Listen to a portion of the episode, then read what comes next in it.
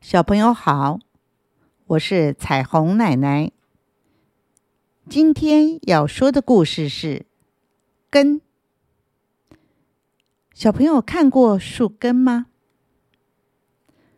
树根在黑暗中摸索，它一直想找一个比较有营养和水分的泥土层。它努力的往下钻探，往横的方向去寻找。哟，你是谁？真叫人惊讶！他没想到，在这黑暗的地底下，还会有人和他一样在钻探。我是土拨鼠，你是谁？低沉的声音反问过来。我是树根，我在找水。他礼貌的回答。哦。那是一件辛苦的工作，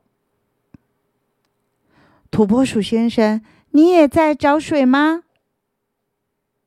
根提出了问题。不，我在建造房子，我就住在这儿。土拨鼠回答。那么，你能告诉我哪里有水吗？我不喜欢水，我这儿没有水，你必须自己去找。向土拨鼠道别以后，根继续向前爬，在这黑漆漆的地下，也不知道过了多久的时间。哎呦，好硬啊！是谁挡住了我的去路？小家伙，是你撞到了我。我是石头，我在这儿很久了。是一个粗壮的声音。哦，对不起，我要去找水，你能让我过去吗？让你过去？嘿嘿，你这家伙，我是不能动的。难道你不知道？我站在哪儿？哪就属于我的。石头很不客气的回答：“可是我必须要过去。”跟小声的说：“那是你的事，反正我站在这儿也不是一天两天的事了，谁也赶不走我。”石头很强横的说。树根沉默的转个弯，绕过石头，继续向前爬。爬呀爬的，又不知经过了多久，他才绕过了坚硬的石头。嗨，小树根，你辛苦了。好奇怪的声音。树根真想不透，在这谁也看不见谁的泥土里，还有什么人会认识他？呃，你是谁？他怯生生的问。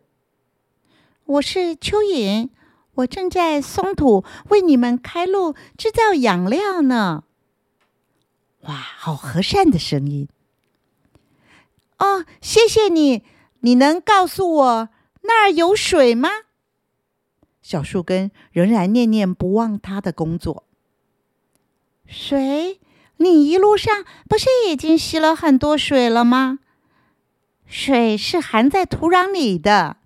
你看，这的泥土不是很潮湿，含有许多的养料和水分吗？